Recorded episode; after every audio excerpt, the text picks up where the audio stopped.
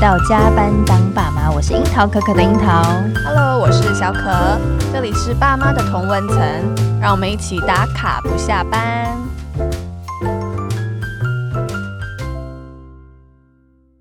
前我们都邀请创业妈妈来分享，对，但是我相信有很多的妈妈还是在企业中上班的，是的，所以我们也很想了解各个职场的母亲，就是他们平常的日常生活跟工作生活。对，那其实我今天邀请的这一位呢，他的工作是我的 dream job 哦，怎么说？因为他就是全家便利商店的采购。哦，我觉得是我自己的既定印象，采购就是每天有人拿着很各种不同的商品来拜托他说，你可不可以上架？可不可以进我进进货？对不对？对，感觉很微这样子。嗯、对，但是我知道采购其实它应该是非常需要一心多用，因为有很多的决策会需要在一天中处理。嗯、没错，那尤其是你知道全家便利商店他们的商品品类超多，对，嗯、所以我我也很好奇，到底说呃担任全家的采购需要哪些特异功能，才能 很安然的度过忙碌的每一天？所以我们今天呢很荣幸，我们欢迎在全家已经担任呃十一年采购的。又红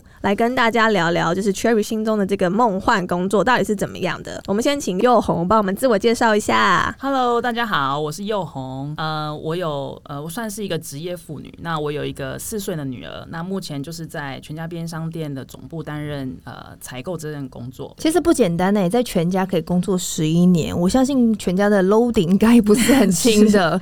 所以我想要请你跟大家介绍一下，就是这十一年在全家担任的工作内容。呃。其实这十一年。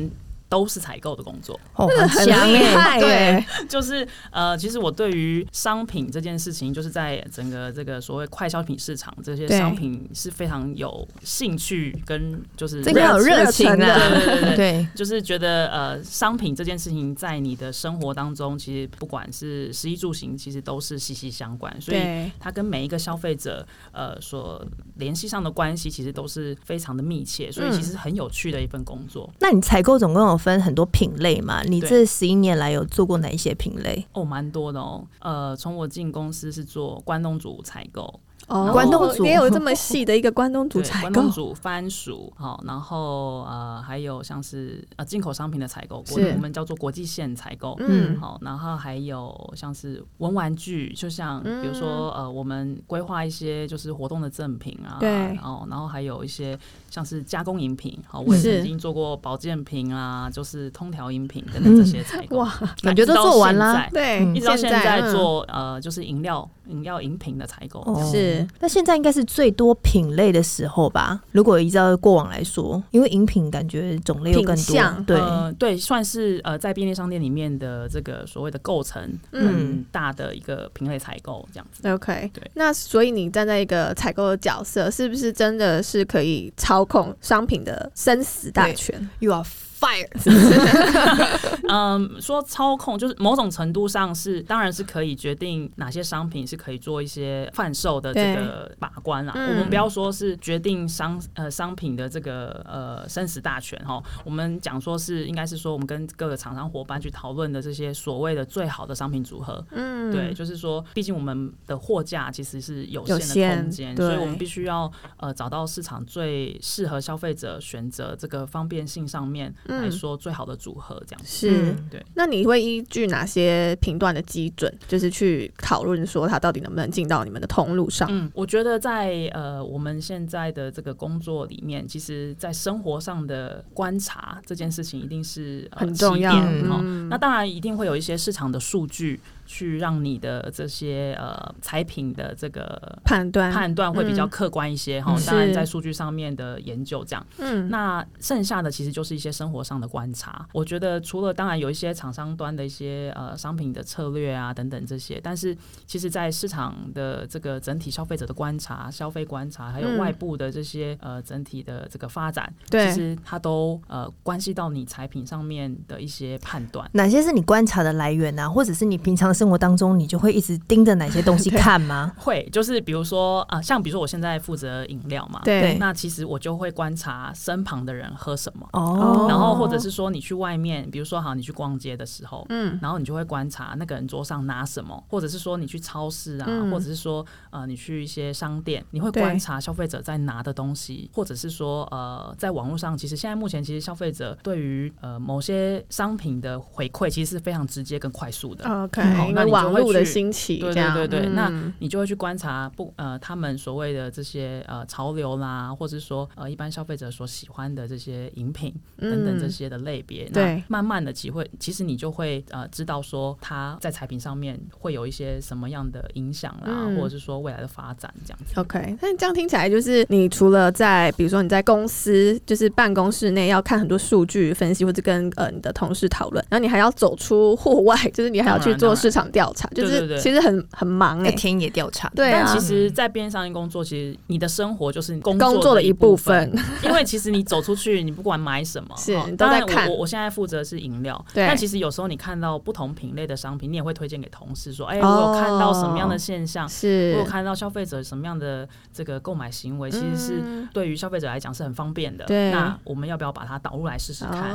就是类似像这样。所以其实它在你的生活上，我我觉得便利商店二十四小时，嗯，呃，我觉得在观察上也都是无时无刻在在产生，就是永不止息的感觉，融为一体的。我觉得，对，就是还其实还蛮有趣的，因为它关系不稳，不只是商品，对，还有那个消费者的反应哦，对，很环环相扣的，对不对？对对对，你的商品在他的手上，他所产生的不管是表情，或者是说呃口感，那那我问你有没有在操作当中哪一个 campaign 是你印象最深刻，或者是你觉得说哦，对了，我就是这么有市场嗅觉，对，我是不晓得你们有没有曾经就是在边商店看过这个所谓我们所谓做饮料加价购的活动，嗯。嗯，好，我们曾经做过像是呃名车大赏，它一款一次有二十款车子你可以去收集，嗯哦，对，那个是第一次，呃，就是我感受到市场就是给你热烈的回馈，对，而且它是年龄层非常广哦，就比如说呃，不是只有上班族，他可能从很小的小朋友到很比如说到大叔，对，有大叔或是什么，就是他来收集这件事情的时候，你会发现说哇，全台湾都为了动起来的感觉，动起来的感觉。那在之后，像现在的饮料也是，就是我们有做一些像是联名的商品，对，然后跟一些呃不管外部的一些呃有名的品牌啊、网红的品牌啊等等这些，呃，其实你都可以看到呃台湾的消费者对于你所出的商品有一些反应，然后非常的活络的时候，这就是一个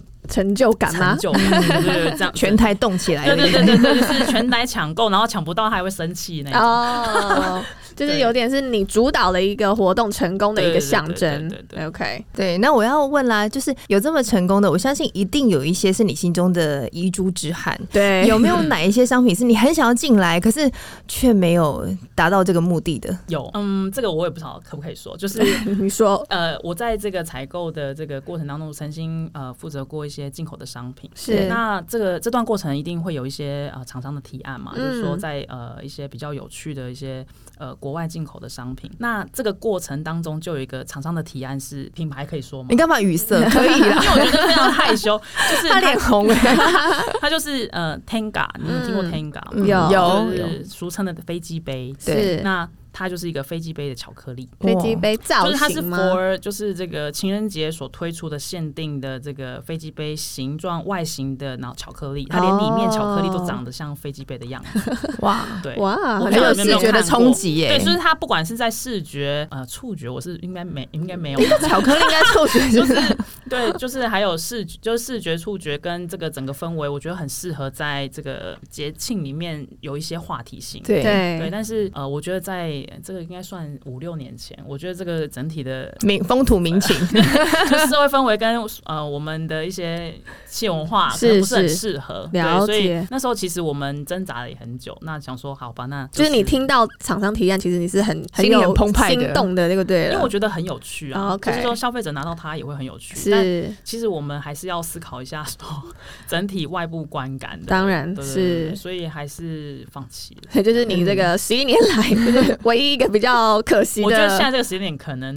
作品 对，或者是大家可以留言，就是希望飞机杯再度进台的话，希望便利商店想要导入什么，可以在下面可以可以回回复一下。好，那你觉得这十一年来，你也就是经历过非常多不同品相的采购了，那你觉得你的工作形态上有没有什么样的变化，或者你自己心态上有没有什么变化？毕竟你也历经了结婚生子这样的一个状态。应该是说我我们从我我从呃全家还算是我第三份工作，是哦。那其实我的工作生涯其实都是在这个所谓快消品市场里面去做一些发展哈。嗯、对。那工作的形态有什么改变？其实我这十几年的工作其实都算是在非常忙碌的状态下工作，因为它必须要快消品的意思就是要符合时代潮流跟外部的整体的需求嘛，消费者需求对，对，所以其实速度只有越来越快。嗯哼。好，那从我们现在所谓的实体店铺的发展，对，哦，到我们现在其实在做所谓的智慧零售、数位转型的这件事情，就是从线下线上，对，就是你都要去做全盘的考量，所以其实就是速度越来越快，然后需要考量的跟思考的这些呃机制啊，消费者需求也越来越多。对。对，那你你自己呢？就是面对这样的算是市场的变化。的考验，对。就是你只能呃尽量的跟上脚步，跟上脚步，再加上寻求家人支持。什么意思？比如说，嗯、比如说呃，比如说嗯，像其实我有个四岁的女儿哈，对，那其实你你每天忙碌工作，其实你必须还是要有非常强力的后盾支持才有办法。是。哦，那其实我也很感谢说呃，我有一个就是愿意支持我的先生哈，他、嗯、呃，我们就是分工，可能早上我送小孩上学，然后晚上。就是他去接小孩，那就可以符合我，就是可能下班有时候需要加班，对，晚一点点回家的状态。是，那但是当然，这个也很感谢，有时候像比如说有些时候必须要工作的需求，那我的公婆也愿意一起下海，对，一起 对一起出，就是当神队友那样，对，哦，来支持我这些这工作的状态。所以其实我算是蛮幸运，就是有这些人的支持，所以才有办法说我可以在工作上面可以比较放心的去拼，就对了。对对对对，嗯，其实这个不太容易耶。我觉得要获得先生的支援，获得公婆的支援，其实这个不是在有小孩的时候，我们才会有意识到说，通常啦，都就是有了小孩之后，我们才意识到说，哦，原来我是这样的不足，所以我们需要更多的外合力。对。对对，所以就是让我想到，就是问一件事情，因为这跟我们讲到说工作跟生活的平衡，我觉得这个会发现到说，其实宥宏在找到生活跟工作的平衡之前，他已经做了。很多的规划了，就是他好像可以找到外援的资源了，因为他好像已经有一个先辈知识，说我接下来工作只有越来越忙的状态，但是前面我可能有需要更多的准备。你是不是有这样的规划？对，而且我的规划还蛮蛮蛮前面的，真的，嗯、超前部署。对，所以其实你本来就知道说，就算你结婚有了小孩之后，你还是要持续在你的这个工作上去做耕耘发展，对不对？对，就是你已经有这个 mindset，已经决定。好了，对，因为其实我觉得，嗯、呃，工作它占你人生其实蛮大一部分哦。那其实它也是一种所谓的人生自我实现。对、哦，那如果你要达到人生自我实实现这件事情，必须要非常多的。这个呃，身旁的不管是人事物的资源，对、哦，那这件事情呢，其实我也很感谢。其实我身旁有很多的朋友哈，就是比我早结婚的，嗯、比我早生小孩的，他其实分享了很多，就是结婚的谈对，结婚的路上、育儿的路上有多少的甘苦谈，哦，跟你诉苦是不是？对对对。那因为你还单身嘛，那时候可能还单身，嗯、那你可以。他们为什么要这样摧残一个未婚的？他们可能是想要不要让我走上一样的路。OK，对，就把它听进去了。对，那但是我我觉得很重要一点就是，有些事情真的不能提。嗯，就是说，呃，我们也就是要学着是，呃，就是说接受这个事实。那你怎么去转换？呃，这些事实它发生的时候，你可以。转换成其他的方式，然后甚至是就是比较好的方式，是可以让这个家庭生活或结婚之后的生活，或是育儿的生活，可以达到比较好的状态。嗯哼，对，就是有一些路，就是不要铁齿，我们就是就是你汲取前人的教训，教训是不是？但是我做一些转换，然后让他可以让我在这个不管是工作或是家庭上面可以达到。有没有比较具体的例子是你真正实际演练过的？比如说，呃，像是育儿这件事情。好，是。那育儿，大家一定会常常听到很多的爸妈会讲说，哦，这个我一开始真的是呃失去睡眠啊，嗯、然后妈妈手爸爸手啊，对，然后他又哭了，你赶快去喂啊 什么的。那这件事情一定会有很多人都是这样，就是对，对。那呃，我觉得很幸运的地方是因为有呃身旁的一些朋友会分享这些生活的经验给我，嗯，那我刚好有遇到呃一位就是妈妈朋友哈，她。是呃，也非常严格的建立小朋友的生活作息。嗯哼，那他确实在整个小朋友生长的过程当中，建立起这样的严格作息之后，对后面真的确实也非常，不要说完全轻松，就是相对相对真的是比较轻松。嗯、就是小朋友的这个独立性是可以让他不用这么的担心去面对很多他无法预知的状态。OK，好，那我因为看了他，我本来以为他生了第一个那个只是天使宝宝。难道他还有第二个？是不是？第二个，我以为第一个他只是天使宝宝，所以我特例以为是特例啊。那我就观察他第二个，结果发现，他说你做的多好。对，我就想说，嗯，我就不相信你第二个也是这样。对，那结果他第二个也是用一样的方式，是，结果他也是一样，就是一个很优雅的，也不要说优雅，就是也是一个复制成功。对对对，那我就相信这件事情可能是可以运用的。那那时候我还没结婚，是哇，你真的很早就在对啊做这些。心理建设和准备，人家都忙着那边谈恋爱，你就已经开始。对对对对，对，因为我觉得我就很想要当一个轻松的妈妈，但是我觉得那个确实真的很难，不容易，因为每个小孩的个体都不太一样。对，但是我觉得这个过程可以不铁齿，我就可以照照着他的方式去走。那也许可以在我对于工作跟家庭还有育儿的这件事情，嗯，可以有一些就是帮助这样子。对，那这个是小孩啊，可是先生在有小孩之前，他也是。一个单身个体啊，就是变成说，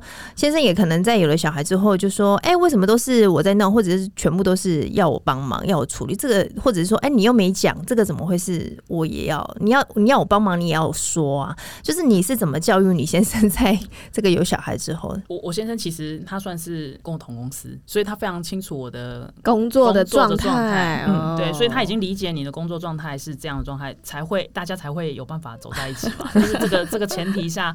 因为大家有经过沟通，那所以大家已经理解，就是这个工作的状态之后，分工这件事情是势在必行，一定只能这样做。那我们也希望说，呃，假设有呃有规划要有小孩，那这些东西也都必须要大家有共识，才有办法去你们很领育下一代这样。对啊，因为你你不能随便生一个小孩，然后随便就是把他生出来之后，然后不去做。但是你知道，很有时候就是你生了以后才知道说，哦哦，原来这么多事啊。对啊，所以我刚刚有提到，就是前面有很多的。朋友的，你的朋友真的是蛮不错的，因为他们他们有很多不同的朋友，就不同的小孩，他有不同的个体所发生的事情，你会有一个收束。他们跟你分享到这么低调，对对对对，就是。但我觉得我那时候没有当妈妈的时候，朋友分享这种事情，我都放空，对，都不会特别吸取进去，哎，因为觉得哎，好像不关我的事，有点远。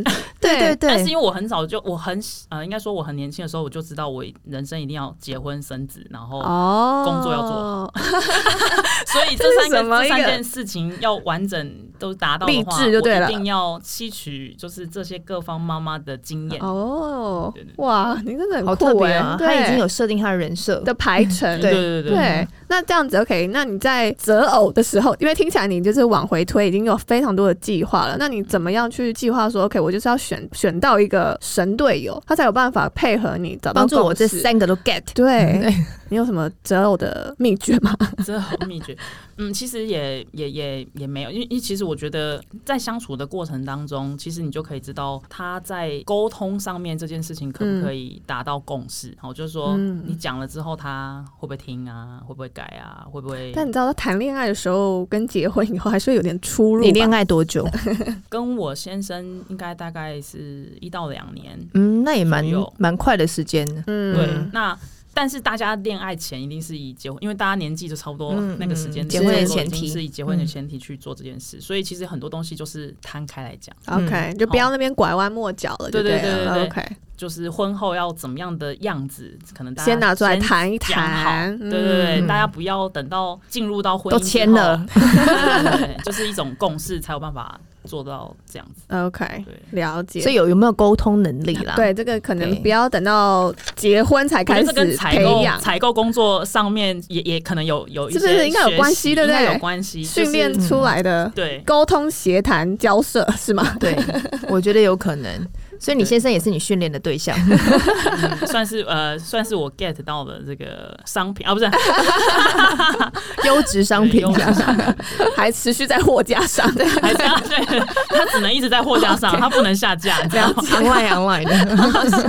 好，那在这么忙碌的生活、工作生活中，那又红有什么？你还有时间有 me time 吗？当然有啊。哦，那你都怎么样？你都做些什么事？呃、其实大部分的 me time，因为小朋友的生理。你作息当建立起来的时候，它就会有固定时间，你会有自己的两三个小时的时间在一天里面。他、哦、比如晚上，所以他就是已经从小培养这个生理时钟，然后一直到现在已经四岁了，四岁还是可以很可以可以很固定的去对，因为他生理时间到就想要睡觉，真的。当然他会想玩，就是因为长大了嘛。对啊，好奇心啊，对。但是你你可能他，我我觉得这个严格这个生理生理时钟建立下的小孩，对。的睡眠充足，情绪相对也稳定，是哦，那也比较好沟通。Okay. 那你可以跟他讲说，如果你不早点睡觉，嗯，你可能会隔天早上上学的时候就是没有精神啊，对，然后你也没有办法跟其他小朋友好好的玩啊，嗯、好好的学习等等这些。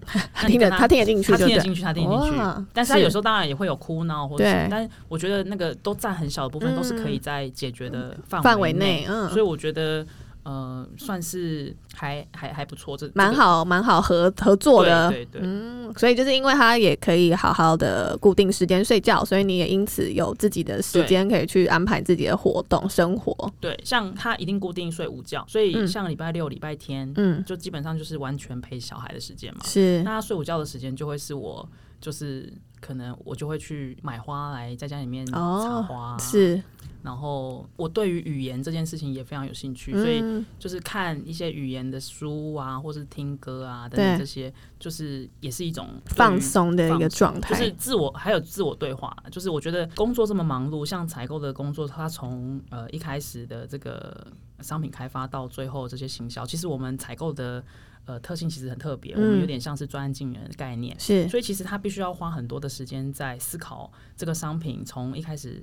开发到上架到最后，在消费者手上的每一个细节、嗯、每一个环节，对，所以其实你被你你你必须要在每一个礼拜六日的时候，你给自己的时间必须要大量的放空跟放松，哦，才有办法再迎接下一个礼拜下一个礼拜的这个 这个挑战。战斗对，因为你必须要非常清晰的脑袋去思考。嗯所有的环节会发生什么事情？因为你的一个动作会影响四千家店的所有，对，所以它是一个必须要你，你必须要让自己就是可以空又可以再装进新的东西，对对对 OK，所以其实你有一个天使女儿，哎，这我很好奇，她既然有一个这么天使的宝宝了，你为什么没有想要生第二胎吗？因为感觉你可以再养出第二个天使，你可以再做一个复制。哎，现代女性要生不是那么容易，就是我我其实。很想要在，你有在想有这个想法，对对，在四十岁以前，我可以的话，我当然可以。哦，原来还有这个勇气。我我小孩如果不生，我以后便利商店没有人要。就是你知道，这个小孩就是我们未来的规划的很台湾经济了，源远流长，真的，他是为以后店的着想。对，没有，对，这是好员工，老板要加薪哦。没有啦，开玩笑。原来如此，对，OK。那身为全家人，你这种凡事都为全家着想，在这个工作未来，你有什么样的规划吗？呃，其实，在我们这个整个呃便利商店的一个发展，从以前呃很早期的像呃这些实体的商品上架等等这些，一直到演变到现在目前，其实从去年。呃，我们全家便利商店从去年是算是数位转型的一年哈，是。那开始陆陆续续，其实可以大家明显很感受到，呃，我们针对在呃不管是社群的推广，嗯，那或是在线上的一些销售，对，还有商品的一些呃导入，其实呃慢慢的在做一些很呃希望致力于消费者可以用更方便的方式去。还有更好的消费体验去购入他想要的商品，是。所以其实未来的一些呃规划发展，其实除了我们现在所在进行的这些，不管是厂商的商品啦，嗯、或者说自己去开发来的商品，是。那未来其实我们除了这件事情，下一步可能要做的就会是说，如何去让。呃所谓的智慧型零售这件事情，可以达到呃消费者购买体验上可以再更提升。像比如说我们最近呃在做的，像是比如说外部疫情的关系，哈，那消费者其实不管是戴口罩，对，好，或者是。呃，今天不出门，嗯，那你怎么样在家里面，我东西可以让你就近可以很方便的取得，是。好，那我们就做了很多，比如说呃，像是防疫地图哦，你可以买到快筛剂啊，哦、你可以用就是我们的全家 APP 去找出呃、嗯、哪里有卖快筛剂，是。好，甚至是我们可以有做一些像是手机购买的这个像是一些商城，全家一商城啊，或、嗯、或是团购的商品这样子，嗯、可以让你呃手机买完之后，你只要就近去取货。取货，那就可以收到。这样的商品是，所以呃，我们其实，在很多的这个平台上面，致力了呃，致力于非常多的这个销售体验，可以让它更提升，就是更完整、更完整、更简单一点。对，就是哎、欸，不用再一家一家去找商品，嗯、我可以马上知道我想要的东西在哪里有在哪里。嗯，对，那。有些东西我们也可以进去，有些消费者我觉得，呃，我我今天结账的时间花很长，那我可以先买了，然后存在手机里面。嗯，那我去的时候只要手机打开，嗯哼，然后我就可以马上东西拿着就可以走。大家越来越贪心了，是不是？缩短我们的消费旅程啊！对对对对，就是说到消费者的最后一里路的手上，他可以如何快速的，就是简化、优化它，优化它，就是可以想要买到的这样的东西。理解，对。那对于你自己的规划呢？你本身在这工作这个这块版图上，嗯，我还是很喜欢，就是目前在这样子的所谓快消品市场上面的这个采购的工作。嗯，那当然，对于自己的提升，除了呃过去，因为其实这个过程当中，你也可以在厂商端啊，或是在公司内部，其实你可以学到很多在快消品市场上面的一些实战经验。嗯。哦那其实久了之后，你也会觉得，哎，它可能有一些东西是可以未来运用在所谓线上数位经营的这些零售的市场上面。嗯，我过去我们在做的可能就是很基本、很简单，就是商品上架啊，嗯、确认好就是它的进货啊等等这些。但是呃，我我们是期许自己把自己的脑袋变成是一个数位的脑袋，就说我我我今天不是只有。店铺就是不是实体而已而已。哦，我们今天要提升的是说，我怎么样让这个实体的商品，它可以在不同的场域下面，就是虚拟的场域下，可以有更好的销售。嗯哼，哦，像我们的采购其实不单单只有导入商品，我们还有承担这个商品的业绩、生命。对对对对对。所以其实呃，你要如何去思考说，呃，消费者可以愿意。哦，在更方便，还有更好的销售体验下去购买你的你的商品，对，那这是下一个阶段必须要提升自己的数位脑的，对对对，所以你看的东西可能就不会真的只有看你旁边人喝什么，你可能要看说，因为这样的关系，可能要看很多的网购平台，嗯，就是他们的销售数据啊，或者是行销方式，对，就只能因为这样，我可能又要买很多，就是 这是一个借口，对，就是 me time 里面其中一个，自己也要去点一下就对了，你要享受一下这个消费者消费的这个 journey。因为我是消费者，对，或者他们寄送的速度啊、包装啊是怎么样？对对对，因为我我今天自己觉得这个是好的，我才有办法就是让再去提案啊等等的。对对对对。OK，那我们再问一下，如果说真的有听友他想要转职好了，他想要去转职到采购这个领域，有没有什么你觉得就是采购需要的一些特？我觉得采购呃，在应该是说在这个所谓的零售通路的采购里面，嗯呃。我我觉得要有一个很很重要的点，就是他必须要有强大的心理素质哦，我说的强大的心理素质，必须要去承担，因为我刚刚有提到嘛，就是我们所承担的是后面四千家店的这个所有的作业流程。好，那所以他必须要很强大的心理素质，是说除了这些作业的经，诶、欸，应该说，你说第一线的反应吗？对对对，就是、嗯、呃，我们作业前端的这些呃细节流程流程的有没有？对，对然后再来就是说，你必须要很快速。的反应，当发现这个危机的时候好，假设你真的是做错了，嗯，哦，这个环节其中有一个这这个环节做错，对，你必须要有很快速的应对对应能力，是说，当我这件事情做了之后，我可能会引发后面四千家店很多的效应，对，因为它影响的可能不只有你现在这个状态，可能不只有四千家店的状态，它可能还影响厂商的呃出货，还有等等这些消费者等等，消费者等等，就是比如说他可能我们今天已经把什么时候上什么时间上上市的时间的东西已经发出去了，对，对。结果可能中间一个环节造成它延后上市，嗯、那这件事情就会消费者会扑空嘛，嗯、对，它就会有很多的消费体验上面的不愉快，对。对，那你所影响的层面就不会单单只是那个商品，嗯，它就会是可能是整体品牌层面的状态，是，所以其实每一个环节，假设大就是未来有这些呃所谓听友想要进入进入这样子的状态的话，我觉得必须要有一些。就是实战经验，我我在讲，就是说，在这个快消品的市场里面，它必须要有一些从前面到后端的整体的这个小小经验，就是必须要去做一些，就不是要不是白纸能够进入的，嗯、就是你可能要实际的操作上，从前台的这个整个操作流程，他也要知道就对了，对，然后要有就是耐受度，就是压力的耐受度要高一点，嗯、才有办法。然后再就是你会愿意多做一些些，好，就是有时候你可能要。帮店铺就是帮加盟者啊，或者消费者多想一些，他可能会在这件事情上面所不足的地方。嗯，对，要有同理心，哦、对，是，不是，是？